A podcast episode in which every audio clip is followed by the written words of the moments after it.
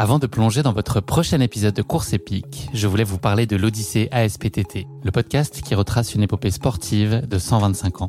Le mouvement ASPTT propose une multitude d'activités sportives pour tout niveau, du débutant au confirmé, dans toute la France.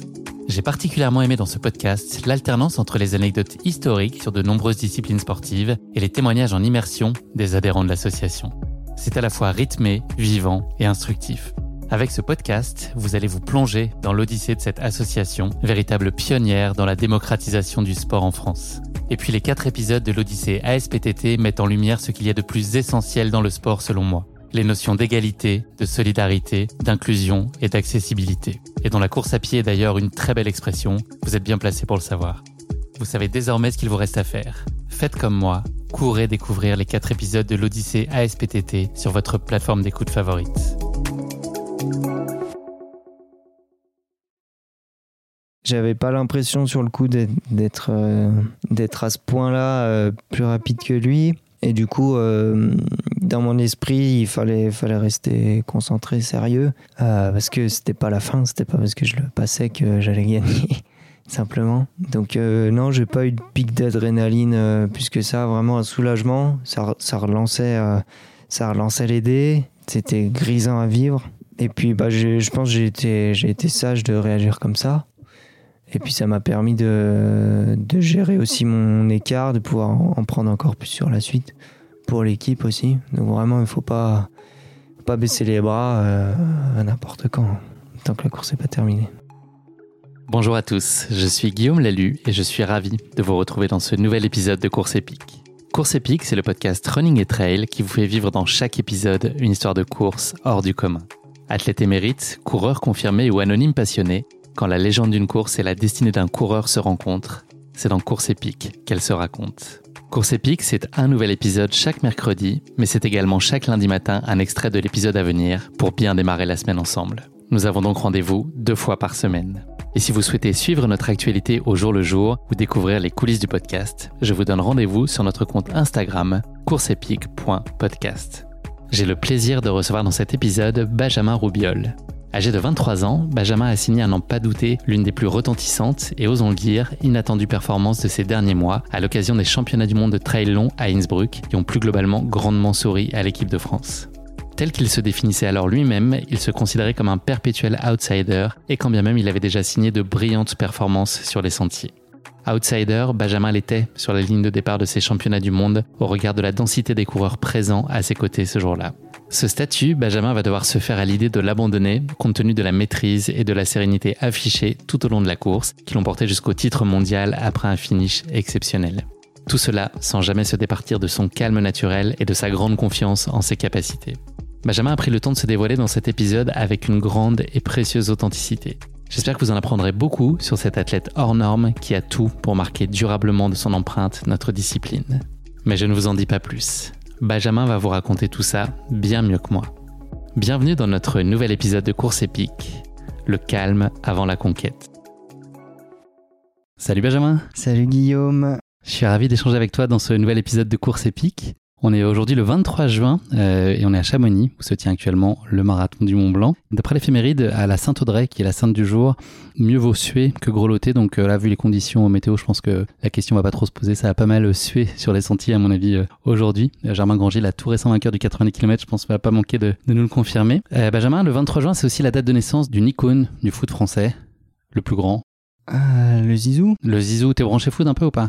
À l'époque où il jouait, ouais, j'étais grand fan. Et eh ben, j'ai une petite question d'amorce sur lui. Euh, il y a une chose qu'un arbitre de foot siffle sur un terrain et qui n'est jamais arrivé à Zinedine Zidane pendant toute sa carrière. Est-ce que tu sais ce que ça pourrait être? C'est pas les cartons, hein, il en a pris un, très rouge en finale qui n'est jamais arrivé. Ouais. Un truc qu'on siffle sur un terrain habituellement, mais qui lui est pas arrivé à lui. Ah, j'ignore. Vraiment, j'ignore. Il n'a jamais été hors jeu de sa vie. Oh. Sur 798 matchs, t'imagines?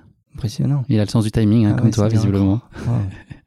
bon, allez, on va parler de ce qui nous intéresse aujourd'hui. En tout cas, bon anniversaire, un hein, Zizou, parce que j'imagine évidemment qu'il écoute euh, le podcast. Euh, est-ce qu'on peut euh, imaginer que tu as pris une sacrée déferlante à l'issue de, ta victoire au championnat du monde, là, en termes médiatiques? Est-ce que ça a été étourdissant? Est-ce que c'est une course que tu as réussi à mener là aussi en gestion? Oui, étourdissant, c'est le mot. J'avoue que je m'y attendais pas. J'ai vraiment pris le temps et, du plaisir à, à prendre en compte tous ces messages pour la plupart, c'était des messages via les réseaux sociaux. Et euh, pris le temps de répondre au maximum. Et vraiment, c'était énormément touchant euh, de recevoir autant de, autant de retours de la course de gens qui avaient suivi. Des gens qui me connaissaient pas, des gens qui croyaient en moi dès le début, etc. Donc vraiment, euh, l'après-course, comme tu dis, était, était à prendre en compte en, gestion. Voilà. tu es aujourd'hui ici pour participer au climat vertical qui va se tenir dans un peu plus de 4 heures pour toi.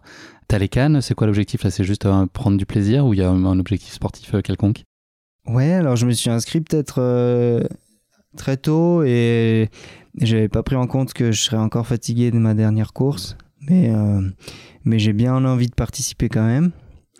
Et je pense que je vais me faire plaisir, ouais. C'est une période assez dense pour toi, on peut le dire. Donc, tu es récemment euh, champion du monde, donc beaucoup de sollicitations. Euh, on en a parlé. Tu viens pour le KV. Tu es en train de déménager en même temps. Tu aimes bien t'en mettre euh, pas mal sur les épaules. là. Qu'est-ce que tu pourrais rajouter encore? Ouais, des fois, on n'a pas trop le choix. Mais voilà, il faut. C'est plutôt pour des belles choses. choses quoi, Et oui, évidemment, c'est des beaux projets. Benjamin, euh, traditionnelle question d'ouverture de ce podcast, je vais te demander de te présenter, mais ça serait trop simple si c'était euh, simplement ça la question. Tu ne peux pas me parler de sport, donc qu'est-ce que tu peux me raconter de toi pour nos auditeurs qui peut-être pour certains ne te connaissent pas? Qu'est-ce que tu pourrais leur dire sur qui tu es, ce que tu aimes, euh, sans tout de suite nous parler de sport qui va être évidemment notre gros sujet aujourd'hui? Ouais, très bien. Je pense que je vais commencer par des traits de caractère peut-être. Globalement, je suis quelqu'un d'assez calme euh, assez, assez posé et, attentif aux choses. J'aime bien évoluer avec, euh, avec euh, l'environnement présent, la société qui évolue. Quand je passe beaucoup de temps dehors, j'aime bien m'en imprégner. Et je pense que depuis longtemps je fais ça. Je pense que voilà, ce qui me caractérise le plus, même au-delà du sport, c'est mon attrait pour l'environnement, l'écologie, la protection. globalement, ouais. Tu es jeune aussi, on peut le dire. N'hésite pas à nous dire aussi ton âge. Et 23 ans, 23 ans et 6 mois, 6-7 mois. Et tu t'installes où, à proximité d'ici? Eh bien, je viens d'emménager à Domancy avec, euh, avec ma super copine. euh, donc, on est, on est heureux d'avoir posé nos, une deuxième fois nos valises et nos meubles dans la région du Mont Blanc. On va, on va bien profiter euh, des, des moments à venir. Vous êtes pas mal positionné, effectivement. Tu l'as dit, euh, Benjamin, tu es un adepte euh, d'outdoor depuis euh, toujours. C'est vraiment un héritage familial. Cette passion et cet attrait pour le plein air, c'est vraiment aussi loin que tu t'en souviennes, lié à tes premiers temps et tes premiers pas d'enfant Oui, globalement, moi j'ai toujours eu. Parmi les plus vieux souvenirs qui me reviennent, c'est des souvenirs d'extérieur, de, de randonnée en famille, par exemple. Donc je pense que j'ai toujours eu ce lien étroit avec avec ce qui fait de nous des êtres vivants, soit la nature? Et il y avait des, sports qui avaient euh, particulièrement tes faveurs. On va parler beaucoup de, trail running aujourd'hui, mais euh, il y a notamment l'escalade, qui est, qui est, une discipline sur laquelle tu as pris beaucoup de, beaucoup de plaisir aussi, sur laquelle je pense que tu continues. C'est peut-être plus compliqué aujourd'hui encore à intégrer ça dans ton, dans ton quotidien. Est-ce que tu peux nous raconter plus spécifiquement ton lien à l'escalade?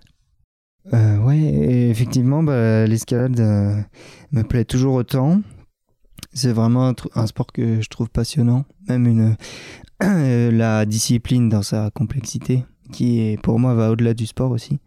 Et je j'aime toujours euh, pratiquer euh, quand, quand, le temps me, me, le permet, mais ouais, c'est vraiment. Euh, Cette complexité, elle vient de quoi? Eh ben, c'est bah, pour ceux qui connaissent, c'est l'état d'esprit est quand même est quand même très reconnu globalement, on peut dire que d'un grimpeur à l'autre, tout le monde s'entend. Euh, il y a vraiment une, spiritualité derrière qui est, qui est commune et hum, qui fait euh, globalement les sports de montagne sont un peu à part pour ça. C'est aussi une façon de vivre, c'est ça, au-delà d'une discipline sportive. Oui, oui, clairement, ouais. Chose qu'on peut retrouver aussi dans le trail running? Hum, peut-être un peu moins prononcé, mais je pense ouais pour en avoir euh, pratiqué plusieurs ou m'intéresser à, d'autres toutes les disciplines euh, qui touchent à la montagne, euh, l'outdoor sont, sont globalement euh, ont ces valeurs assez similaires qu'on peut retrouver, qui s'observent bien. Est-ce qu'il y a un moment que tu peux identifier comme étant officiellement tes premiers pas comme ce qui pourrait être du trail, ou en tout cas en posant un mot dessus À quel moment ça, ça remonte selon toi? Bah, Je pense les premiers temps passés en montagne, que ce soit pendant des randonnées, parce que globalement, randonnée trail, ça reste assez similaire. Hein. Et moi, j'ai toujours été attiré Même gamin, quand, euh, quand je faisais des randonnées en famille, j'aimais bien courir. Ça ajoute quelque chose à l'expérience, quoi. Et puis, puis j'ai continué là-dedans. euh, et puis, C'était très naturel finalement. Ça a toujours fait partie de toi et ça a évolué. ouais, c'est un plaisir euh, supplémentaire, ouais. Et, et la compétition, est-ce que tu as, gardé un souvenir de, de ta première compétition? Entre elles et puis de la façon euh, l'état d'esprit dans, la- dans laquelle tu l'as euh, abordé Est-ce que tu étais euh, dans une démarche déjà euh, un tant soit peu compétitive? Est-ce que tu étais dans une démarche plutôt exploratoire et découvrir l'effet d'ossard sur le ventre, voir ce que ça faisait? Ouais, je pense les, les, les premières, moi, je les ai faites très jeunes, peut-être autour de, de 10 à 12 ans, je pense. Et c'était une approche vraiment ouais, pour, le- pour l'expérience, quoi. Et puis, et puis euh, j'ai eu des, des petits résultats assez tôt et Ça t'a surpris? Ouais, ça, je saurais même pas te dire. J'ai pas vraiment, ça m'a pas tant marqué que ça. Cependant, euh, je sais que après celles qui ont suivi, euh, j'avais un peu le, un peu de pression de bien faire. Je sais, pression qui venait de moi-même, mais euh, je sais que que j'avais un peu cet esprit compétitif malgré tout. Ouais. Donc tu l'avais déjà avant de te frotter à, à ces courses ou c'est le fait de réussir, euh, ça a finalement euh, accentué cette exigence-là dont Ouais, tu parles? plutôt ça. Ouais, le fait de réussir, de vouloir continuer à rester devant, ça me mettait un peu de, un peu de pression ouais, derrière. Ton exigence a été par rapport à toi-même ou l'idée il y avait aussi de faire mieux que les autres? Ouais, non, vraiment par rapport à moi-même. Ça, euh, oui, ça l'est toujours. Est-ce que tu as, vite euh, eu le sentiment que tu avais envie d'a- d'aller euh, plus loin, plus fort, plus dur dans, les efforts? Tu n'avais pas commencé évidemment sur des, longs formats euh, comme aujourd'hui. Est-ce que ça a été euh, une évidence parce que c'était aussi l'occasion de partir euh, longtemps, euh, prendre l'air, se dépasser? Ou tu as, pris les choses un peu les unes après les autres, les courses les unes après les autres euh? Je pense euh, je peux répondre à cette question en, en deux temps. Euh, je pense que j'ai, à partir de ce moment-là, j'ai toujours eu envie de progresser, mais euh, chercher des distances plus longues, des défis plus durs, c'est pas forcément lié, mais plus euh, c'était plus un effort qui me convenait personnellement. Faire, euh, par exemple, en trail, faire des distances plus longues, c'est aussi le moyen de, voir plus de plus de territoire, de passer plus de temps et au-delà de ça, c'est c'est un effort qui est, qui est différent et qui me convient mieux, je pense. Donc la course, ça pouvait être aussi un prétexte pour aller euh, explorer et passer du temps euh, sur les sentiers avec un petit supplément d'adrénaline, c'est ça? Ouais, tout à fait, ouais. Mais pour beaucoup, pour beaucoup d'entre nous, euh, c'est c'est ce qui domine, je pense, j'ai l'impression. Ouais. Et qui doit rester pour performer, j'imagine. Il faut avoir ce, ce plaisir-là. ouais, moi je pense que si c'était pas le cas, je j'en serais pas Rideau. là. et j'arrête. Si tu dois analyser aujourd'hui là où tu en es en termes de, qualité et puis de choses que, sur lesquelles tu as encore envie de bosser, euh, c'est quoi les zones d'amélioration que tu peux voir encore? Euh, Je parle là d'un point de vue physique, mais aussi est-ce que mentalement il y a des chantiers encore euh, devant toi? On n'est jamais arrivé au bout, mais voilà, est-ce que toi tu as identifié ces choses-là et, tu t'y consacres? Ouais, alors bah pendant longtemps, c'est des questions qui m'ont que je me suis posé, oui, comment comment progresser, trouver trouver vraiment au fond de moi-même euh, euh, les efforts qui manquaient, là où j'avais peu travaillé.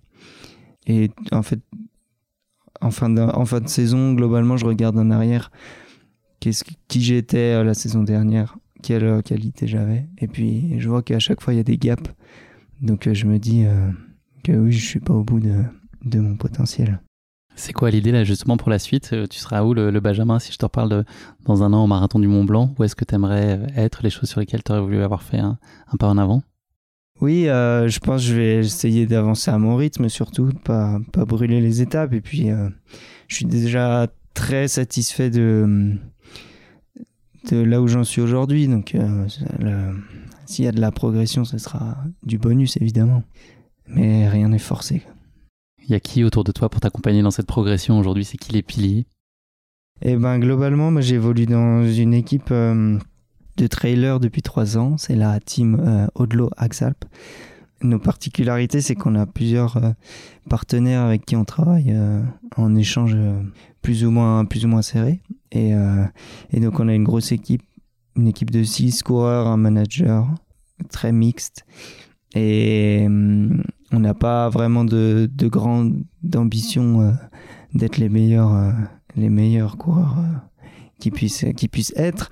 Cependant, bah, on, on est réunis par la passion et, et voilà, bah, on passe surtout d'excellents moments tous ensemble. Puis on, est, on profite aussi de, des gens qui veulent nous soutenir, des équipementiers. Donc voilà globalement on en est. C'est un entourage équilibré en tout cas, qui t'apporte selon tes besoins aujourd'hui. Avant qu'on parle des championnats du monde qui vont nous intéresser plus particulièrement aujourd'hui, je te propose de revenir juste sur deux courses en particulier. Je voulais que tu me parles un peu de ta, CCC en 2022, après un abandon en 2021. Quel souvenir et quel apprentissage t'as as gardé de ce passage euh, à Chamonix? Est-ce que c'était une course qui a été euh, particulièrement marquante dans ta carrière? Ouais, la CCC, j'en ai longtemps rêvé. J'ai, elle m'a toujours attiré cette course, plus que l'UTMB dans, dans les dernières années passées. Et je pense que bah, je, suis, euh, je me suis inscrit assez jeune dessus. J'avais peu d'expérience dans la longue distance et bon, la première fois, c'était pas glorieux du tout. J'ai explosé, voilà, comme on dit dans, dans le jargon. La deuxième était donc euh, il fallait il fallait apprendre de cet échec et puis et, globalement bah j'ai pu euh, j'ai pu faire une performance très très honnête et je suis content d'avoir validé un peu euh, ce premier rêve de participer à la CCC et de la finir en belle position donc. Et justement, comment tu reviens sur une ligne de départ comme celle-là? Est-ce que tu es hanté par des fantômes de l'année d'avant où il y a quand même une année et puis des courses qui sont passées entre temps et, euh, et euh, tu penses pas trop et tu focus sur ce qui est devant toi ou tu, ça peut t'arriver de regarder un peu derrière et de, de porter ça aussi dans ton sac à dos? Mmh, Non, vraiment pas tant. Pas tenté, moi j'aime apprendre de, de mes erreurs et je sais que, que ça apporte de faire cette analyse. Donc euh, j'avais, j'étais plus rassuré encore que l'année passée. T'en avais fait une force finalement. Ouais. Deuxième course dont je voulais que tu me parles, c'est ta Diag 2022. Euh, tu as fini 13e. Euh, euh, c'est une course, au fil de tous les épisodes que j'ai pu faire, c'est quand même une des courses majeures, sans surprise, qui revient sur l'engouement qu'elle peut susciter. Est-ce que toi aussi, c'était une course dont tu rêvais particulièrement? Et puis, voilà, comment toi tu juges ta performance et puis l'expérience que tu as eue là-bas? Bah, l'expérience, c'est le meilleur mot que tu puisses choisir parce que j'étais vraiment allé sur place bah déjà dans le, cadre d'un voyage euh, entre amis, euh, j'avais envie de participer à cette course parce que elle est, bah, simplement grandiose. Euh, puis je connaissais un peu le, le, mythe qui était aussi un peu attirant. J'avais, j'avais envie de, de découvrir l'ultra trail aussi. Et quitte à faire, quitte à faire ce voyage, autant, autant en profiter pour, pour, pour le rentabiliser. et puis quitte à découvrir une île, autant, autant la traverser en entier. à pied. Voilà. C'est encore mieux. C'est une course sur laquelle on, risque de te revoir? Euh, je, je pense pas, honnêtement. Bah là, ce qui me bloque, c'est un peu le, l'empreinte carbone des voyages en avion. Si un jour, euh, si un jour euh, je peux me le permettre par d'autres moyens de transport, si ça existe, j'irai. Mais je pense avoir. je dirais pas que j'ai, fait le tour, mais j'ai découvert ce que j'avais envie de découvrir là-bas. Et, je préfère, euh, je préfère euh, conserver ces souvenirs plutôt que, de m'en faire des nouveaux. Enfin, globalement, dans ma vie, ça me bloque assez. Euh, tout le rapport qu'on a avec l'environnement qui disparaît un peu. j'ai, moi, j'ai envie de garder ce lien et de pouvoir le protéger ou en tout cas l'impacter du moins possible. Donc par là, j'évite les voyages. Ça fait lien justement avec ma question euh, suivante, ça fait une des composantes de ta réponse, j'imagine. Ton calendrier de course sur une année, euh, quels sont les déterminants justement pour l'organiser? Donc on a compris que l'impact environnemental est un des critères de décision. Pour le reste, ça se construit euh, comment? Comment est-ce que tu fixes tes objectifs? À quel point c'est concerté avec ton entourage? Ouais, alors globalement d'une saison à l'autre, moi j'arrive assez bien à voir, à dessiner quels seraient les hum, principaux objectifs. À partir de là, j'essaie de raisonner enfin pour, pour déterminer ces objectifs déjà je bah, je cherche les courses qui me font envie vraiment. Et suite à ça j'essaye de de les organiser pour que l'entraînement soit fluide derrière qu'on puisse euh, profiter euh, d'un bloc d'entraînement à l'autre etc de d'avoir de développer des qualités au début d'année qui serviront à la suite. Donc c'est euh, ça ça devient assez assez évident et les ingrédients pour qu'une course soit, soit réussie selon toi, c'est quoi les choses qu'il faut euh, à tout prix pour qu'elle euh, elle vaille le coup? Pour réussir la course en termes pour, de non, pour qu'une course en, en soi, que ce soit une réussite, donc ça peut être plein de critères qui, qui peuvent être bien autres que, Ah oui. que la seule performance, mais voilà, pour que tu te dises, ok, euh, j'ai envie d'y aller ou ça valait le coup vraiment d'y aller, il y a eu quoi dans, dans cette course et dans tout ce qui l'englobe? Il faut qu'il y ait du bonheur derrière, il faut que euh, il faut qu'il y ait de la de la réussite, de la satisfaction et euh, Un cadre, plein les yeux, c'est important un aussi. cadre, ouais. du beau temps si possible. Comme hier à Chamonix, une tempête incroyable. Et aujourd'hui, la course à pied, euh, dans, dans ton quotidien en termes d'entraînement, là, quand tu es sur tes, tes pics de préparation, ça peut représenter un volume qui est de, de quel ordre et comment toi, tu, voilà, tu structures un peu tes, tes semaines? Bah, ça prend évidemment énormément de temps. J'aimerais bien pouvoir y consacrer euh, beaucoup plus de beaucoup plus d'efforts. Euh, en termes d'entraînement, globalement, euh, pour la longue distance, c'est faut compter au moins 20 heures, si ce n'est 25 à 30. Après, ça dépend des personnes, mais il y a un minimum quand même qui est très important. Et au-delà de ça, il faut prendre en compte que l'entraînement est fatigant. Sur, euh, sur euh, l'état mental aussi, ça peut jouer. Et les phases de récupération sont non négligeables non plus. Et je sais que c'est pas évident à gérer euh, tout le temps. ouais. Tu as du mal à trouver ces 20-25 heures par semaine dans ton calendrier? Ouais, globalement, parce que, parce que je sais, enfin, dans ma carrière actuellement, j'ai besoin de, j'ai besoin de travailler en dehors pour tout ce qui est l'aspect financier, donc mon équilibre financier. Et donc, tout dépend de la période de l'année. J'essaye de pas travailler à temps plein toute l'année, de libérer un peu de temps. Donc, il y a forcément des périodes plus dures que d'autres liées, euh, liées à ça, ouais. C'est quoi les, les séances ou les sorties sur lesquelles tu traînes le plus la patte pour y aller et puis celles pour lesquelles tu as naturellement le plus de plaisir? Ouais, il y en a plus trop maintenant je, où je traîne la patte. Je sais qu'avant, euh, il y a certains entraînements qui étaient pénibles.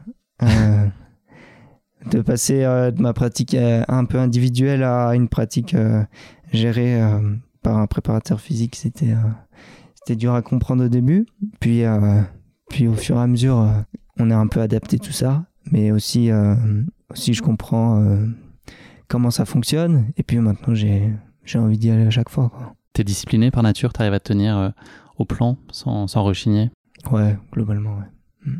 Merci beaucoup, Benjamin. Euh, on va passer maintenant à notre questionnaire de Proust. J'ai trois questions euh, hautement philosophiques euh, à te poser aujourd'hui. La première d'entre elles, la, la qualité que tu aimerais développer?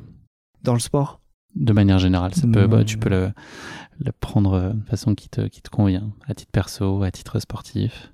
bah, Je pense que j'aimerais, j'ai j'ai des choses à partager au quotidien. Je sais que j'ai parfois du mal à les exprimer. Et euh, ça, ça me plairait de pouvoir, euh, pouvoir tenir des échanges euh, un peu longs, que ce soit dans des langues étrangères aussi. J'en aurais besoin. Je sais que des fois, je me sens limité euh, niveau de vocabulaire. Ou... En langue étrangère? Ouais. Ouais. C'est ça. Ok. Le plus beau compliment qu'on puisse te faire, à part tu parles très bien anglais, qu'est-ce qu'on pourrait te faire comme beau compliment? Bien je pense que ça viendra. Euh, je, pense euh, être ouvert, euh, ouvert d'esprit, être attentif aux autres, des valeurs qui me plaisent. Ouais, c'est ça. Moi, je pense euh, rester, même si aujourd'hui je, suis pas mal sollicité. comme là, on fait une interview, on parle beaucoup de moi. Je pense que j'aurais aussi envie de poser des questions à, à toi qui est en face. J'aimerais que ça reste, que, que, que je ne cède pas à, à un peu d'égoïsme. Je regretterais euh, que ça arrive. T'as l'air d'avoir la tête froide, en tout cas déjà le simple fait de- d'identifier ce sujet-là, ça peut t'aider à aussi euh, le tenir à distance, très Mm. probablement. Dernière question, Euh, une erreur ou un imprévu qui t'a particulièrement fait euh, avancer dans la vie? Peut-être une décision que tu as prise, une prise de risque, un, un- une chose accidentelle qui a un peu percuté ton parcours de vie? Est-ce qu'il y a voilà, un moment un peu marquant, euh, positivement ou peut-être un peu moins? Bah, globalement, pas grand chose parce que je suis assez prudent de nature. Donc j'aime euh, envisager le futur et, ne pas, pas me hâter dans des décisions, même si euh, des, fois c'est arrivé. Globalement, un peu la gestion du, du mercato l'an passé, euh, j'aurais pu, pu faire, être plus prudent dans mes choix. Cependant, c'est pas très grave, j'ai très bien réagi ensuite. Et il y a une anecdote qui est pas mal. C'était lors euh, des championnats de France course de qualification début d'année pour, euh, pour l'équipe de France et les championnats du monde. J'avais vraiment à cœur de, de jouer une grosse carte là-dessus pour euh, euh, continuer la saison avec l'équipe de France. Et j'ai fait un, choix de nutrition mauvais pendant ma course qui aurait failli coûter la, sélection. Donc j'ai eu vraiment chaud au derrière. Et, et puis euh, j'ai Ça a été quoi le- l'erreur là dont tu parles? Bah, j'ai, euh, je me suis pas assez alimenté. J'ai, eu un- une défaillance sur la fin, euh, hypoglycémie euh, simplement. Et Parce que tu n'avais pas assez sur toi? Ouais, c'est ça. Et, euh, Et c'était conscient, c'était un choix pour partir plus léger ou, Non, ou t'as mal estimé vraiment, euh, euh, par manque de, d'expérience. Ouais. Et donc euh, j'aurais pu à rien euh, ne pas être sélectionné et donc euh, louper toute cette aventure euh, en Autriche. Et louper cette interview, on se serait sûrement parlé, mais peut-être à un autre moment et d'une Mm. autre course. Ça Mais là, on va parler des, des championnats du monde. Merci beaucoup, euh, Benjamin. Transition toute trouvée. Je vais donc euh, planter le décor de cette course à laquelle tu as pris part il y a quelques semaines maintenant. Donc, euh, le World Mountain and Trail Running Championship réunissait pour la deuxième fois de son histoire les championnats du monde de montagne et de trail à Innsbruck en Autriche du 6 au 10 juin dernier. C'est la deuxième fois que le- les deux étaient réunis. Au programme du format euh, trail long auquel tu as pris part, Benjamin, un parcours qui a été euh, un peu repensé, euh, qui faisait 85 km et un peu plus de 5005 de D+, légèrement plus long que le parcours initial dont le départ était donné de Nutstift pour rejoindre Innsbruck. Là, ça va être une petite galère pour moi là en prononciation euh, sur le reste de la description. N'hésite pas à me, à me contredire ou à compléter hein, sur, ce que, sur ce que je peux raconter, ce que, je- ce que j'ai pu lire de, du cadre de la course. Après le départ, donc direction de première ascension vers la Naturschauplatz Hühnerspiel, euh, au 2181 mètres d'altitude, au 8e kilomètre, soit déjà 1000 mètres de D+, avalé. Cap ensuite vers le point culminant au kilomètre 25 à 2516 mètres d'altitude. Le paysage magnifique et les sentiers techniques font du segment suivant qui passe devant le Kemater Alm au 46e kilomètre et le long du lac Saalfeinsee, un lieu de prédilection pour le trail et la randonnée dans le Tyrol. Une fois cette section terminée, place au retour dans la vallée, la traversée de l'autre côté annonçant la dernière étape de la course et surtout la dernière bosse. Après un ultime arrêt à Cranbeaton au kilomètre 68, la Nordkette Kette, je sais pas trop, euh, attend d'être conquise sur une montée de 1000 mètres de D+, avant une dernière descente technique qui mène à la ligne d'arrivée à Innsbruck. Ok. On, on est bon ou pas? C'est à peu près ça Ouais. Ouais, ouais. Sur l'accent, combien sur, combien sur 20 Oh, je, On- pourrais on- pas vraiment ouais. te corriger. Je suis sur pas, je suis pas du coup. Au total, 68 nations étaient présentes sur cette édition 2023, soit 1200 athlètes sur les quatre disciplines qui étaient proposées avec 10 courses au programme, de trail long et court, de courses verticales hommes et femmes et 4 courses montagne classiques et avec les juniors. Voilà ce qu'il faut avoir en tête euh, sur Innsbruck. Oui. On, on y est, ouais, on- Mm. on, s'est bien dit les choses. Euh, c'est le moment de la question qui pique, mon cher Benjamin. Attention, c'est une petite question euh, un peu déconnante, donc il n'y a aucune pression sur le fait d'avoir ou non la bonne réponse, euh, mais c'est un petit pas de côté. Euh, on va se concentrer sur cette question qui pique, sur un chiffre aujourd'hui qui est euh, le nombre de sélections de Julien Rancon au sein de l'équipe de France de montagne et trail. Alors, il faut d'abord identifier le nombre de sélections qu'il a eu en 25 ans d'équipe de France. Tu l'as en tête ou pas? En Moi, je peux te 25 le ans dire, ouais. Je peux te le dire, il en a eu 33. Voilà, donc Ouais. c'est voilà, depuis 25 ans, donc euh, depuis 1998, c'est quand même euh, impressionnant. Je vais te poser trois questions. Il faudrait que tu me dises si ce chiffre, la- le chiffre de la réponse est supérieur ou inférieur à ce nombre de sélections, donc à 33. Mhm, très bien. Parti. Le nombre de médailles qui ont été glanées par des coureurs européens sur les 40 médailles qui ont été distribuées au championnat du monde. Est-ce qu'il y a eu plus de 33 pour les Européens ou moins de 33 Hum, petite Ils ont fait très fort les Européens, et les Français euh, tout particulièrement. Tu comptes que les médailles individuelles? Non, Euh, tout, ouais. Ouais. Non, non, il y en a eu moins pour les Européens. 32. Ça Ouais. s'est pas joué à grand chose. 32 Ah sur pas 40, grand-chose, effectivement. Seuls les Américains sont venus truster quelques places dans ces top 10 et puis une, une japonaise sur le trail long. Pardon, il y a un japonais sur le Ah ouais. long homme. Ouais. Ah. Euh, le nombre d'athlètes français qui n'ont pas abandonné pendant ces championnats du monde. Vous étiez euh, 36. Est-ce que vous êtes plus ou moins de 33 à pas avoir abandonné sur les 36 Je te vois calculer, je précise aux auditeurs. Je- je- je- J'analyse. j'ai Ça peut mal- être supérieur, égal ou inférieur? C'est-à-dire. 33. Est-ce qu'il y a eu plus de 3 abandons ou pas sur Ah, les oui, 36 Oui, il y a eu beaucoup d'abandons, ouais. Français, chez les Français les DNF. Chez les Français, ouais. Ouais, surtout dans le long. Euh, dans le long, bah, si je compte bien, il y a eu Blandine, Paul Il en manque un. et Nicolas. Donc 3. 3, 36 moins 3. 33. Pareil. Voilà. Voilà. Comme Julien Rencontre, 33 sélections, 33, euh, 33 qui sont allés au bout, donc euh, environ 10% à peu près qui sont qui n'ont pas pu euh, finir. Julien qui, a- qui allait au bout dans la douleur, mais qui allait au bout. ouais. Ouais, bravo à lui et bravo à tous. Le nombre de médailles obtenues par la France sur le format long depuis 2011. Inférieur ou supérieur à 33 C'est la dernière question. Ouais. Depuis 2012, je dirais supérieur. Supérieur, 43. Hmm. C'est dingue. on est bon. Franchement, bravo. Eh ben, écoute, tu t'es mis euh, sur ton 31 en tout cas pour l'occasion. Bravo, tu as répondu avec brio à cette, à cette question qui pique. Tu as fait quoi? 2 sur 3, je crois, ou 3 sur 3 peut-être Je crois, je crois que tu as, été, as été bien 3 sur 3, c'est le grand chelem. Euh, on va euh, maintenant un peu remonter le temps avant de parler de ces championnats du monde. tu as commencé à toucher ça du doigt. Il y a la sélection qui était le, préliminaire à cette compétition qui s'est jouée donc à la Cité de Pierre au mois de mars. tu as donc fait une hippo, tu nous en as parlé. Quel souvenir tu gardes de ça Tu t'étais présenté avec cette idée de, gagner la sélection, c'était ça le, seul et unique objectif. Est-ce que tu étais arrivé dans les meilleures dispositions possibles, tu penses, pour ça? Oui, je pense que j'étais euh, en bonne forme.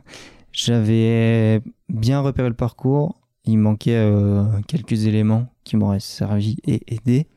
Mais globalement, j'étais très bien. Euh, je me sentais parmi les favoris et j'avais envie d'essayer de remporter la course et la sélection. Donc avant, c'était d'abord le titre et ensuite la sélection. D'abord la sélection. Dans la préparation, tout l'hiver, c'était pour la sélection, pour les mondiaux. Et puis une fois arrivé sur la ligne de départ, euh, vraiment, je le sentais très bien. Donc euh, c'était dans un coin de la tête. Tu l'as trouvé exigeante cette course? Plutôt, ouais.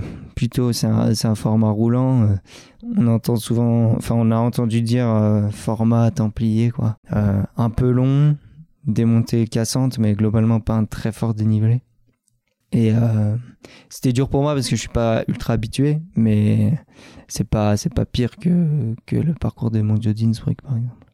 Ça a été une surprise ou pas d'être sélectionné? Tu disais que tu avais fait ce qu'il fallait, que tu faisais partie des favoris. Donc le, soir, quand tu rentres chez toi et que tu as ta sélection en poche, c'est conforme à ce que tu imaginais ou ça reste malgré tout euh, une agréable surprise? Oui, je, je, pense que je pouvais, je pouvais avoir confiance en moi. Après, euh, c'était plus qu'une surprise, c'était une satisfaction de, de cocher cette étape, surtout. Quelle place elle a justement euh, l'équipe de France dans ton cycle de carrière du moment? Est-ce que c'est un intérêt qui prend le pas sur tes compétitions à titre individuel? Est-ce que c'est un précieux complément à, la trajectoire que tu es euh, en train d'initier et de construire? Ça, Les deux euh, coexistent finalement? Oui, j'ai eu la, bah, la, chance de découvrir l'environnement équipe de France qui est vraiment très riche. Je m'attendais pas, pas à ça. Et je crois que je me suis beaucoup attaché. Donc j'aimerais, j'aimerais poursuivre l'aventure dans l'équipe pour, pour les années à venir. Est-ce que tu as trouvé très vite ta place sur le, premier rassemblement et le premier stage de l'équipe de France? Est-ce que ça peut être euh, intimidant ou est-ce que très naturellement euh, l'accueil qui t'est fait et puis le fait qu'il y ait peut-être aussi des nouveaux avec toi fait qu'il y a une intégration qui est euh, simplifiée? Bah, Je connaissais quand même pas mal de, de coureurs et coureuses de l'équipe. Donc c'était c'était pas vraiment intimidant non il y, a des, il, y a il y en a d'autres que j'ai découvert, mais globalement, là, je me sens à l'aise dans, dans cette ambiance. D'autant plus euh, maintenant que, que j'ai fait mes preuves. Donc, euh, ouais, tout roule en équipe de France. Le groupe, il est né à ce moment-là ou c'est venu plus tard quand même Ce qui a été fondateur, c'est vraiment le, les championnats du monde en eux-mêmes ou déjà toutes les premières briques que vous avez posées, ces premiers instants de connexion que vous avez eu ensemble et de partage, ça vous fait arriver déjà euh, plus fort et puis avec cette dimension collective qui est peut-être aussi un peu nouvelle par rapport à ce que tu avais connu euh, jusqu'à maintenant? Euh, Oui, oui, pour moi c'était tout nouveau, c'est une première sélection. Et euh, les, les, moments forts qu'on a vécu en, en, fin de semaine de championnat du monde par les courses et surtout les réussites, c'était c'était vraiment soudant pour les uns et les autres. Et c'est encourageant ouais, pour la suite. vraiment, on sent, on sent bien dans, dans ce cadre. Il y a un moment solennel qui est la remise du maillot de l'équipe de France. Qu'est-ce que tu ressens à ce moment-là? Est-ce que tu sens une forme de responsabilité euh, supérieure et très très forte? Ou est-ce que tu es très à l'aise? C'est ce que tu es venu chercher? C'est presque un rêve de gosse euh, qui se réalise. Comment est-ce que tu, reçois ça? Ouais, un peu euh, le premier cas parce que on est, on est dans un sport globalement individuel, mais l'importance de l'équipe est, est décuplée dans ces championnats. Et on a tous un rôle, un rôle à jouer dans notre course par rapport aux coéquipiers coéquipières, mais également euh, dans les autres courses qui se déroulent euh, des jours avant ou après.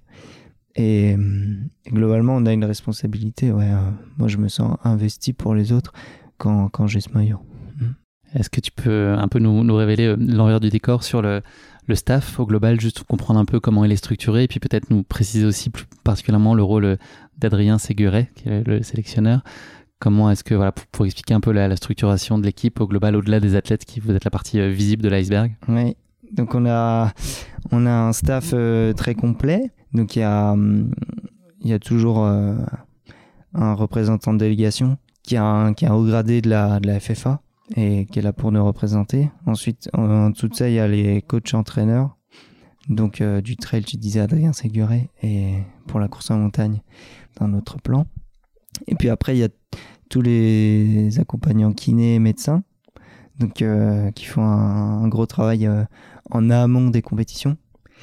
Et lors de la compétition, ils sont aussi, ils sont aussi employés pour euh, nous faire les ravitaillements et franchement, ils sont au top. On, sent qu'ils qu'ils ont fait ça tout- toute leur vie, vraiment. Ils, comprennent, ils comprennent bien les choses et c'est tellement agréable de les avoir. Vous êtes au contact beaucoup aussi de l'équipe euh, montagne. C'est vrai que j'en ai un peu moins parlé avec l'équipe trail, mais là aussi, ça se mélange de façon euh, très naturelle. Ouais, ouais, on est bien en contact. On s'entend très bien. euh, globalement, ils sont plus jeunes que les trailers dans la moyenne. Donc moi, je, je, je les côtoie avec grand plaisir. Et on est, globalement, on passe le temps ensemble parce qu'on est dans les, dans les mêmes hôtels. On a à peu près les mêmes horaires en dehors des courses et ouais, on, on fait, euh, on fait partie de la même équipe euh, globalement. Tu te sens au pic, toi, quand tu arrives là-bas sur les championnats du monde, tu as l'impression d'avoir fait euh, rigoureusement euh, ce qu'il fallait pour être dans les meilleures dispositions? Euh, ouais, ouais, globalement, j'ai eu la, la chance et la, et la malchance d'être sans emploi. Ce qui, ça m'a, permis de libérer énormément de temps. Et dans ce malheur, bah, j'ai fait le choix de m'investir à fond, donc euh, tant qu'à faire pour, euh, pour cet objectif. Et, et donc, je me sentais vraiment très, très en confiance pour, euh, pour l'épreuve qui allait arriver. Ton sentiment sur le parcours? Tu avais eu l'occasion d'aller un peu faire de la reconnaissance avec le, le reste de l'équipe? Qu'est-ce, que, qu'est-ce qu'il disait ce parcours? Ouais, j'avais pas pas tout repéré et et à l'époque où j'y étais, on avait on avait beaucoup d'enneigement. On y était en fin du mois d'avril et donc c'était un peu différent le jour J, mais globalement je savais que ça ça me plairait comme terrain. J'aime bien tous les terrains montagneux, alpins, un peu escarpés, techniques. C'est vraiment ce que j'aime et là où là je suis bon. Donc j'avais vraiment impatience euh, d'y être. Tu euh, sembles, en amont en tout cas, euh, vouloir aborder la, course avec une stratégie relativement tempérée, modérée. C'est quoi, le, c'est quoi la- les dispositions dans, le, dans lesquelles tu es, l'objectif avec lequel toi tu te présentes sur, euh, sur la ligne de départ? C'est, c'est possible de jouer la gagne à ce moment-là ou, euh, ou c'est plutôt d'apprendre et de faire une, une course en gestion et puis euh, espérer que, que ça tourne le mieux possible? Une course en gestion, ouais, c'est ça. Le, le plan, c'était. hum, L'objectif, c'était de donner le, le meilleur de moi-même. Donc j'étais.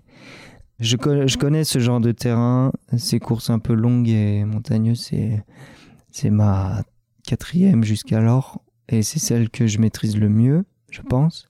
Je sais surtout qu'il faut, les aborder avec, euh, sagesse, ne pas, partir trop vite parce que c'est un, une course de 10 heures pour ma part. Donc, euh, qu'il y ait des écarts euh, avec les autres concurrents, c'est pas un problème tant qu'il reste le, temps de, de boucher derrière. Donc, il faut, il faut être vigilant sur euh, ce qui est le plus important. Selon moi, c'est tout l'aspect alimentation, hydratation et, gestion de l'effort. Essayer de visualiser un peu les, les jauges de, de marge musculaire, euh, mentale, petite douleur, visualiser tout ça pour pouvoir lisser l'effort et, rester euh, concentré jusqu'au bout, gagner du temps euh, là où on peut. Et puis en, en fin de parcours, se poser la question de, du classement. Est-ce que je, je cherche à... Est-ce que j'appuie Euh, ou pas Voilà, exactement. C'est une stratégie qui a été concertée avec Adrien ou c'est toi qui es fort de ta connaissance justement de toi-même, du terrain, de ce que tu es en capacité de révéler sur, ces- sur ce type de parcours qui, euh, qui globalement euh, maîtrise l'approche? Ou est-ce que tu te nourris aussi de ce, qu'on peut te- ce que l'encadrement peut t'apporter comme conseil? Je, je pense que c'est c'est pas la stratégie universelle, mais c'est celle qui me convient le mieux. Avec Adrien, on travaille ensemble depuis trois ans et bah, il, commence à me connaître maintenant. Euh, on n'a pas, on n'a pas débriefé ça ensemble, forcément, mais il m'a soutenu euh, quand je lui ai exposé, naturellement. Donc euh, c'était un, c'était un, un encouragement supplémentaire, voilà. Est-ce que la dimension collective, elle, influe justement sur cette stratégie? Est-ce que c'est une considération à prendre en compte à ce moment-là de raisonner aussi pour une performance d'équipe? Ou est-ce qu'on se dit que la performance d'équipe, elle va découler de performance individuelle et donc euh, la clé d'entrée, c'est d'abord de mmh. toi réussir ta course pour toi? Ouais, c'est plutôt ça. Il faut. Si, si chacun de l'équipe donne le meilleur, euh, on sera classé au mieux. Après, il y a toujours des imprévus dans la course. Et c'est à ce moment-là qu'il faut, hum, qu'il faut les analyser et, jouer stratégiquement euh, pour l'équipe. Mais au début, non, il n'y a pas vraiment de plan, euh, plan de course par équipe, comme on peut le voir euh, au vélo, par exemple, cyclisme de route. Après, oui, il y a beaucoup de stratégies quand le départ est donné, quand s'il y a des abandons, par exemple, s'il y a des, des écarts, des petits quoi qu'il faut essayer de combler voilà, pour, pour, jouer, pour jouer le classement équipe. Est-ce qu'il y a un espèce d'effet euh, galvanisant sur la dynamique sur laquelle est euh, l'équipe de France depuis le début des championnats du monde? Vous étiez plutôt vers la fin. Euh, est-ce qu'on est aussi porté par cette espèce d'euphorie collective à se dire moi aussi je veux goûter et puis avoir une espèce de spirale un peu bah, hyper positive et presque irrationnelle, mais de se dire ok ben on, va surfer sur mmh. ça aussi et donner un, un, souffle encore supplémentaire à vos envies de réussir? Oui, ça, ce qui se passe autour influence beaucoup les courses à venir. globalement, bah, quand quand les collègues réussissent, euh, ça apporte énormément de bonheur dans, dans l'ambiance euh, globale. Et ça, peut être un facteur de réussite. Après, pour certains, ça peut être, euh, ça peut être déstabilisant de voir, de voir les amis réussir. Ça peut être un vecteur de, de questions, de, de doutes. Moi, pour ma part, c'était vraiment beau à voir c'était vraiment émouvant de, de voir les, les, titres individuels euh, en amont, mais je sais que je, je m'en détachais ouais, pour ma course. Euh, pour ma course, fallait pas que ça influence. Avant d'arriver au jour J, une dernière petite question. À quoi tu t'attends Qu'est-ce que tu t'attends à vivre avec ces, ces championnats du monde? Qu'est-ce que tu, tu viens euh, y chercher? Eh ben, un, un, beau voyage, découvrir comment, comment les compétitions internationales ça fonctionne, et puis euh, profiter d'une belle épreuve et profiter d'un résultat si euh, s'il est bon et satisfaisant. Est-ce qu'il y a quand même une pression additionnelle à une course euh, équivalente avec un plateau aussi relevé mais qui serait sur un circuit, je vais le dire, mais peut-être plus privé? Est-ce que le fait que ce soit dans le cadre, dans le cadre pardon, des, championnats du monde, est-ce que c'est quand même autre chose et un cran au-dessus en termes de charge émotionnelle? Ça peut, là encore, je pense qu'il y a des, ça dépend des personnes, ça peut être euh, plusieurs échelles de plusieurs échelles de pression. J'imagine un, un, caractère vraiment euh, très pro, euh, très pro nation, qui fait ça vraiment pour représenter son pays. Ça, ça forcément, on reste cette pensée en tête et je pense à plus de pression qu'une simple course individuelle. Je pense que ouais, c'est un exemple qui être pas mal.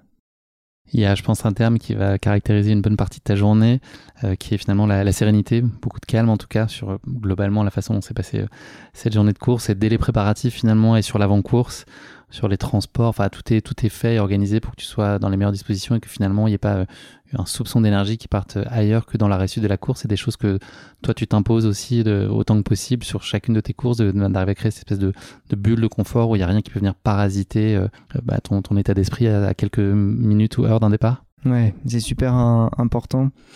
Pour moi, ça, je, je me rappelle du soulagement que j'ai eu quand, quand j'avais fini de préparer mon sac de course, par exemple, ou, ou livrer le, euh, tout le matériel de ravitaillement à, à nos assistants euh, une fois que c'était fait, bah, j'étais détendu au possible alors qu'on était à quelques heures du départ. Euh, c'était ce qui me préoccupait le plus à, ce moment-là. Sûr. La chaleur, est-ce que c'est un, sujet que tu as en tête qui peut venir un peu bousculer les plans, qui te fait peur? Il faut, il faut le prendre en compte, bien sûr. Moi, je me suis équipé en, en conséquence. J'avais prévu de quoi me protéger du soleil, la casquette, la, la crème et de l'eau en plus. Euh, il faut le prendre en compte, oui, c'est sûr, parce que ça peut, ça peut complètement euh, couper la machine. Euh, Toi, tu n'avais pas une mauvaise expérience sur des courses sous, sous, la chaleur? Tu avais l'impression de, de, composer assez bien avec ça? Ouais, c'est pas, pas le plus difficile à, à aborder. globalement, il faut se rafraîchir au, au max. Se mouiller, si on peut, se mouiller le corps, boire énormément. C'est pas c'est pas, c'est pas très Ça se compliqué. Ça se fait. Il y a des tutos pour ça. bon, ça y est, on y est le vendredi euh, 9 juin 2023. C'était euh, il y a deux semaines tout juste. Le départ a été donné euh, à 6h30. Est-ce que tu peux nous parler des 25 premiers kilomètres? On va faire une espèce de petit package sur les 25 premiers kilomètres, mais c'est peut-être pas là où il s'est passé le plus de choses en tout cas. Euh, voilà, comment ton sentiment sur ces toutes premières heures de course? Ouais, c'était. euh, les, les chevaux sont lâchés. euh, Il y a beaucoup de mélange entre. euh, Il y a beaucoup de. Il y a, oui, on court tous ensemble, hein, globalement. euh, Il y a un pack qui est vraiment. euh, c'est assez grisant de partager la course avec, euh, avec autant de coureurs, coureuses d'un tel niveau. De, côtoyer aussi des personnalités connues, celles qui m'ont inspiré aussi quand j'étais jeune. Donc c'était vraiment une, une phase de la course vraiment chouette, globalement chouette. C'est les 25 premiers, c'est pas dur. On est tous ensemble. J'avais la chance d'avoir la tête en, de course en visuel, donc euh, globalement euh, c'était du bonheur. ouais. Conforme au plan, en plus d'être plaisant. Conforme au plan. T'as un petit coup de mou euh, au kilomètre 25, justement, euh, la chaleur, comment est-ce que t'es passé outre? Ouais, il y, a- il y a eu ça. Bah, comme il y a toujours sur les courses longue distance, il y a toujours euh, quelques moments euh, où on a moins de forme. Tu paniques pas dans ce moment-là? T'arrives à rester euh, la tête froide? Bah, j'aurais paniqué si j'étais euh, si j'étais dans si j'étais dans l'ambiance. Je vais absolument gagner. Là, j'aurais un peu paniqué, peut-être perdu mes moyens, mais je pensais que j'étais à ma place. Je savais ce qui m'arrivait, ce qui m'arrivait. Je, savais- je- je savais que ça pourrait revenir. Par chance, c'est revenu très vite. Une demi-heure de de, de down, quoi. Mm. Et, euh, et puis, il faut se rattacher à ce qui marche dans ces moments. Et puis, pas faire, pas faire, pas faire de bêtises pour aggraver la situation. Tu étais euh, dans des positions plutôt euh, autour de la 16-17e place, là, sur les premiers kilomètres, même si vous étiez groupés, donc c'est à prendre avec des Mhm. pincettes. Petit à petit, euh, tu reviens et tu t'approches du podium. Là, on est vers le kilomètre 37, où là, tu es en quatrième place. C'est c'est quoi euh, ton tes intuitions et ton sentiment sur la forme Là, on a 37 km, ça commence à faire un petit moment que tu es parti. Est-ce que tu te dis, OK, ça pourrait être une bonne journée pour moi? Parce que c'est le moment où tu peux commencer un peu te dire, OK, euh, là je suis dedans ou peut-être euh, euh, je, je ressens pas, j'ai pas des bonnes sensations. Mm. Est-ce que là les signaux semblent t'indiquer que ça peut être une bonne course? Oui, oui c'est à 37e kilomètre, c'est encore le tout début.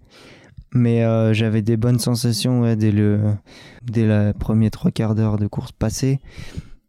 Euh, donc euh, je continue sur ma lancée. Partir de là, tout se passe bien.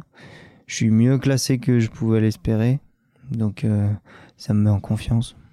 Il y a beaucoup de monde sur les sentiers. Est-ce que toi tu absorbes et tu reçois euh, cette euh, espèce d'enthousiasme que tu peux voir, que ce soit le monde du staff sur les ravitaux ou autre, plus globalement Ouais. les gens qui sont spectateurs? Est-ce que tu es dans une bulle complètement opaque ou est-ce que tu reçois, même si peut-être tu pas en capacité d'exprimer des choses parce que tu es focus, mais voilà, comment tu. Est-ce que est-ce que tu es en capacité d'apprécier ce soutien-là aussi? Oui, je pense que on, on sait tous recevoir ces, ces encouragements. Il y avait vraiment beaucoup de spectateurs très investis aussi dans les encouragements, des, des déguisements, de la musique, du bruit, euh, Des cloches qui étaient des cloches, bien sûr. Non, c'était vraiment très très complet comme euh, comme support. Et ouais, le, le regret qu'on a tous, c'est de ne pas pouvoir exprimer euh, cette reconnaissance. On a l'impression d'être dans notre bulle, mais on perçoit, euh, on perçoit évidemment euh, ces encouragements et, et qui nous aident. Donc il faut continuer. Voilà. Continuer, même si les athlètes vous répondent pas, ils reçoivent. Est-ce que tu as le temps aussi de profiter du paysage? C'est pas là en visite touristique, mais est-ce que malgré tout, tu, tu contemples et ça contribue à ton état de bien-être un peu général? Ouais, évidemment, c'est hum, c'est bien bien moins euh, bien moins pris. euh, on profite bien moins quand même d'une course que d'une simple randonnée. Mais euh, on a on a quand même le temps d'admirer. Et, au-delà de ça, quand on est pratiquant, on admire aussi ce qu'on voit sous, nos pieds, juste la simplicité du terrain où, où on pose les, les pattes. sont- C'est aussi très, ça peut être très intéressant bien moindre que, que le paysage environnant. Mais euh, on, on- ça met dans une, dans une ambiance qui, est, qui pousse à continuer. ouais. Il est là le moment où il faut euh, peut-être commencer à regarder la course d'un autre œil, c'est le kilomètre 50. C'est plus ou moins le moment où tu t'es dit, OK, là, on va faire un petit état des lieux mm. et puis essayer de voir un peu de quoi va être faite la suite. C'est quoi, là, ton idée à ce moment-là? C'est quoi le, bilan que tu tires? Eh, eh, bien, kilomètre 50, j'ai dû remonter encore une, ou deux places, je devais être troisième ou, second déjà. Et, et je deuxième, voyais, ouais. Je, voyais encore euh, le leader, euh, Andreas, qui paraissait vraiment très très fort. Euh, je le voyais au loin, je voyais sa silhouette. Je, je, voyais sa force vraiment qui sortait de sa silhouette. la, la, force dans les bras, les jambes, la vitesse à laquelle il allait. Donc je me suis pas posé la question d'essayer de le rattraper. C'était pas de mon niveau à ce moment-là. J'ai vu, je sais pas à ce moment-là, je digresse un peu, mais je t'ai vu euh, faire une petite balade chez des voisins. À un moment, t'as as pris une mauvaise. Euh, tu t'es retrouvé dans un jardin. C'était plus ou moins ce passage. À un moment-là, peut-être un petit peu euh, après. C'est des. On en rigole pas trop sur l'instant. Ouais, franchement, ça va pas. Ça fait perdre une trentaine de secondes dans la bataille. Ouais, peut-être. Ouais, d'être par là et faut pas, faut pas céder à la, à la panique quoi. Ça, ça peut arriver. jusque là, il m'était rien arrivé. Au plus haut, c'était un petit problème de lacet. Euh, j'ai même pas pris le temps de, de refaire euh, la chose, donc vraiment c'est rien. Euh, refaire la chose. Mais oui, une erreur de parcours, ça arrive. Non, non, il faut pas s'en inquiéter. Ton écart là, il reste stable. finalement, tu es encore dans un état d'esprit où tu regardes plutôt ce qui se passe derrière plutôt que devant avec l'italien Andreas. Bah, finalement, au fur et à mesure que ça avance, et des, hum, des copains de l'équipe de France qui, qui annoncent les écarts, euh, je commence à prendre confiance. D'autant plus que je me sens à l'aise euh, sur, euh, sur le reste du terrain. Donc, donc là, j'ai vraiment pris en chasse Andreas. Et hum, jusqu'au jusqu'au prochain coup de mou, je me dis Ah mince, finalement, je vais peut-être regarder derrière. Et, voilà, globalement, c'est resté, c'est resté une, course de, de chasse, ouais. Tu arrives euh, à l'avant-dernier ravito vers le kilomètre 60. Là, les mots de l'équipe de France euh, on résonne aussi beaucoup et, et, te motivent. Là, ça te redonne foi en l'envie de tenter euh, une remontada d'anthologie. Est-ce que tu es prêt à jouer ce jeu-là? Ouais, j'étais, j'étais vraiment bien encouragé. Je suis, parti au, au, quart de tour un peu, un peu remonté. Et j'ai vite repris du temps vite repris du temps, mais euh, c'était pas une allure euh, très raisonnable, donc j'ai dû temporiser un peu par la suite. La suite, ça n'a pas été un moment de rigolade. Euh, il y a eu un petit passage en fond de vallée qui a été assez inconfortable. Est-ce que ça, ça peut semer le doute ou tu te dis que finalement vous êtes tous logés à la même enseigne et que hmm. si toi tu galères, il n'y a pas de raison que ce soit pas le cas pour, pour d'autres? Est-ce que tu tergiverses un peu toi à ce moment-là? Ouais, moi j'avais plus du coup plus à l'esprit en fait, dans ces moments de doute, euh, on sent que, on sent autant que ça peut revenir derrière que ça peut craquer devant. Et il, fallait être prudent parce que en soi, euh, être être classé deuxième euh, à ce moment-là de la course, c'est une chance. il faut pas, faut faire le choix, soit de tenter sa carte qui t'a complètement complètement explosé, soit rester prudent et, et auquel cas on pourra toujours revenir euh, plus tard parce que kilomètre 60, euh, si on fait la soustraction, il en reste 27. Ça compte. Voilà, c'est un moment où quand même on était tous, enfin je parle pour moi, mais très très excités là derrière nos écrans, euh, le moment où arrive la dernière bosse et, boss pardon, et on voit que l'écart se réduit euh, sur Andreas. Est-ce que tu peux euh, nous raconter bah, voilà, ce, moment où tu reviens sur lui qui finalement passait très vite, euh, enfin très rapidement tu reviens sur lui dans la bosse, et le moment, enfin ce qui se passe dans la tête, le moment où tu l'aperçois à quelques mètres de toi et tu le déposes, est-ce qu'il y a un switch? Enfin, Comment est-ce que tu, regardes ce moment aujourd'hui là? Oui, j'ai vu des images suite à ça. J'avais pas l'impression sur le coup d'être d'être à ce point-là plus rapide que lui. Et du coup, euh, dans mon esprit, il fallait, fallait rester concentré, sérieux. Euh, parce que c'était pas la fin, c'était pas parce que je le passais que j'allais gagner, simplement. Donc euh, non, j'ai pas eu, j'ai pas eu de pic d'adrénaline puisque ça, vraiment un soulagement. Ça, ça relançait, ça relançait les dés. C'était, c'était grisant à vivre. Et puis bah, je pense que j'ai été, j'ai été sage de réagir comme ça. Et puis ça m'a permis de, de, gérer aussi mon écart, de pouvoir en prendre encore plus sur la suite pour l'équipe aussi. Donc vraiment, il faut pas pas baisser les bras à n'importe quand, tant que la course n'est pas terminée. Tu as basculé là du statut de chasseur à, chasser? Est-ce que tu as le sentiment à ce moment-là que ça peut revenir derrière?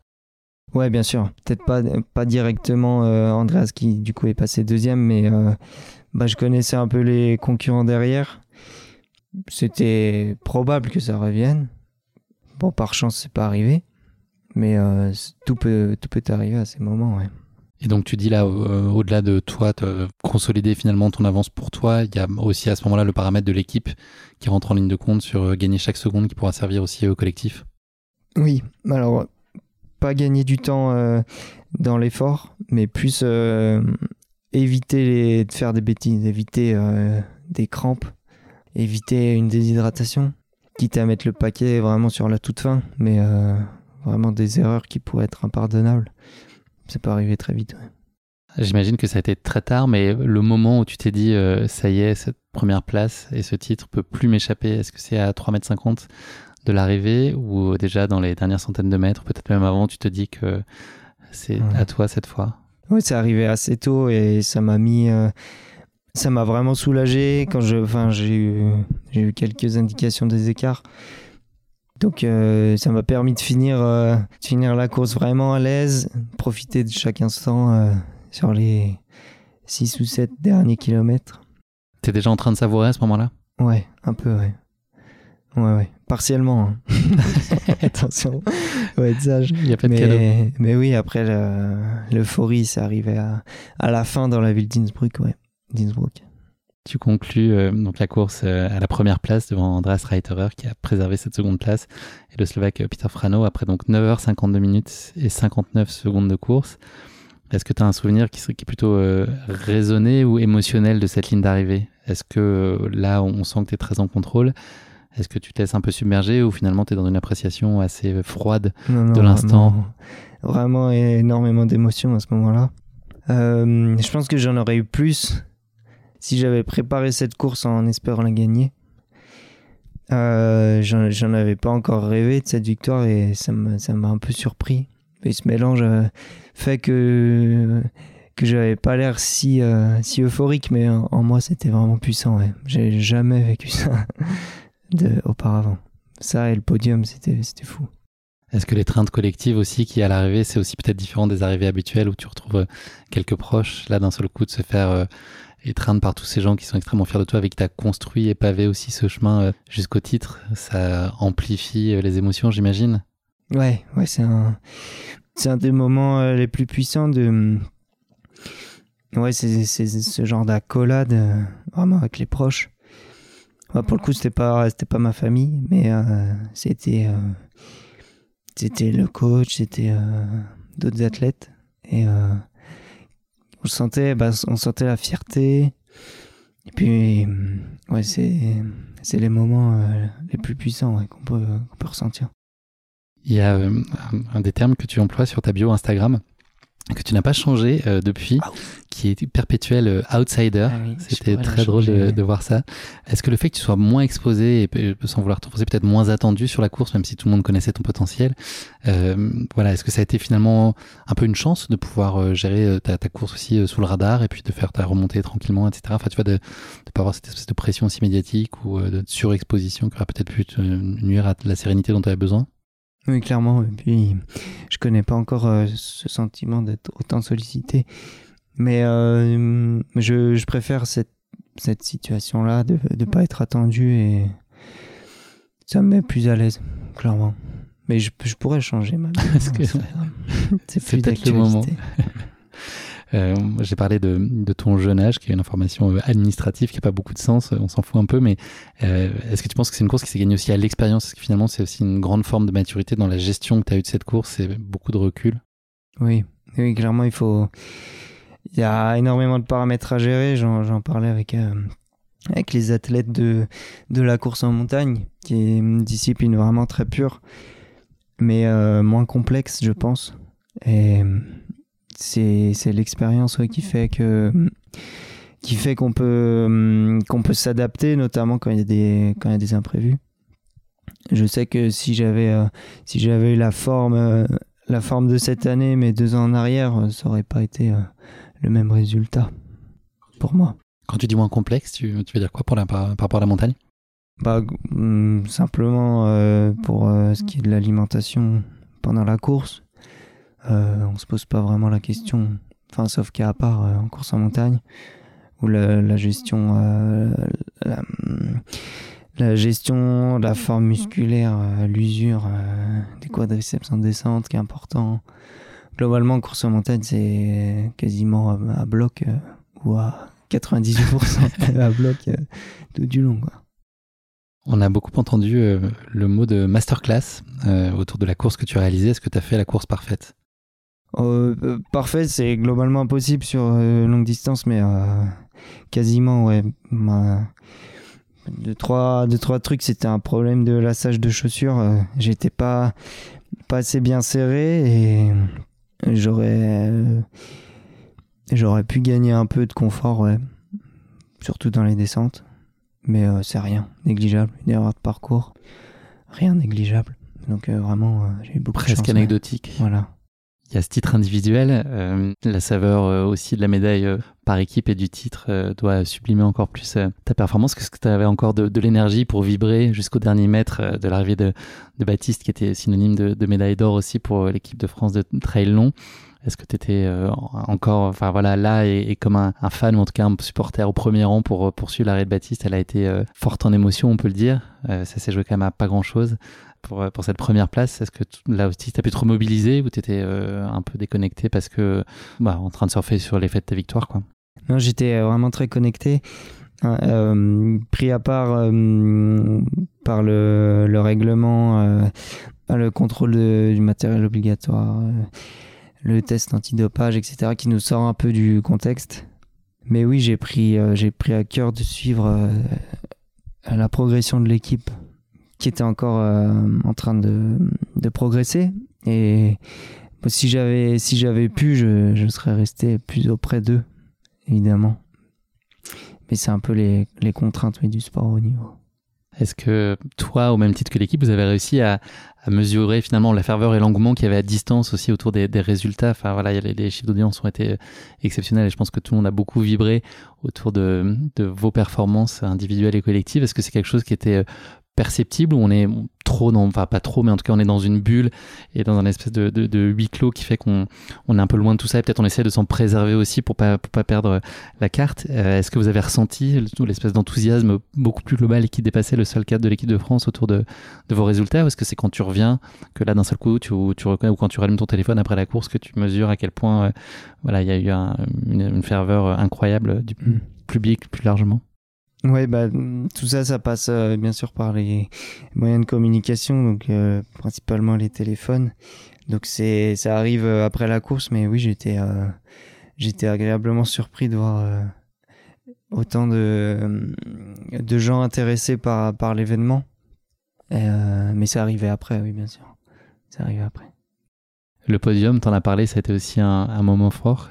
Comment t'as vécu ce moment-là? Vraiment, bah, déjà l'instant respect par rapport aux, deux concurrents, euh, donc euh, Peter et Andreas, qui m'ont suivi. Donc un moment d'échange avec eux, d'échange avec les avec euh, les membres de l'organisation. Puis après sur la cérémonie, bah c'était très puissant de voir cette vague de monde, l'ambiance et l'appel qui résonne avec avec le titre euh, suivi de mon nom, c'était euh, c'était c'était dur à croire. Et même chose, j'imagine avec l'équipe aussi, un autre moment euh, très fort, très savoureux sur le podium. Oui, bien sûr, par équipe, ouais. Question classique de fin d'épisode, une image. C'est très compliqué, très compliqué d'y répondre. S'il y avait une image que tu gardais au chaud de ces championnats du monde, ça serait quoi? Je pense que c'était le plus beau terrain sur lequel j'ai fait une course, euh, une course de trail. J'ai énormément de, bah, de souvenirs de, de, ces territoires et, hum, je, compte bien revenir euh, en profiter. Ouais, c'était, pour moi, c'était la, la, meilleure, euh, même au-delà de la performance, c'était le, le cadre. Le cadre était fantastique. Qu'est-ce que cette course, elle t'a appris sur toi? Il était comment le Benjamin d'après?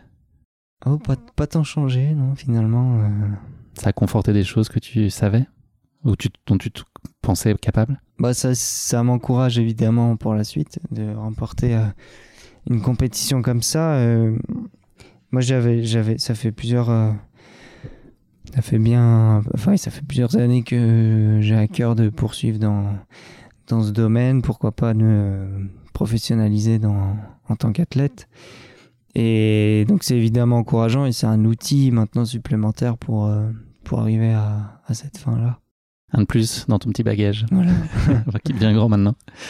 Est-ce que tu penses déjà à la défense du titre? Est-ce que c'est une question qui se pose de se dire, bah voilà, il y a les championnats d'Europe déjà l'année prochaine, mais est-ce que est-ce qu'on est aussi dans cette logique de maintenant, je suis sur le toit du monde, euh, j'ai envie aussi de, garder, de conserver cette position-là? Je sais pas si on peut dire euh, toit du monde, euh, étant donné qu'il y a qu'il y avait pas un championnat du monde, il n'y a pas non plus tout. il y avait une belle densité quand même. Mais oui, j'ai un titre à défendre en tout cas. D'en profiter jusque là et et si je peux si je peux renouveler euh, si je peux renouveler l'exploit, bah je le ferai. Euh, pas forcément pour défendre mon titre, mais vraiment pour euh, pour participer quoi, pleinement à l'événement.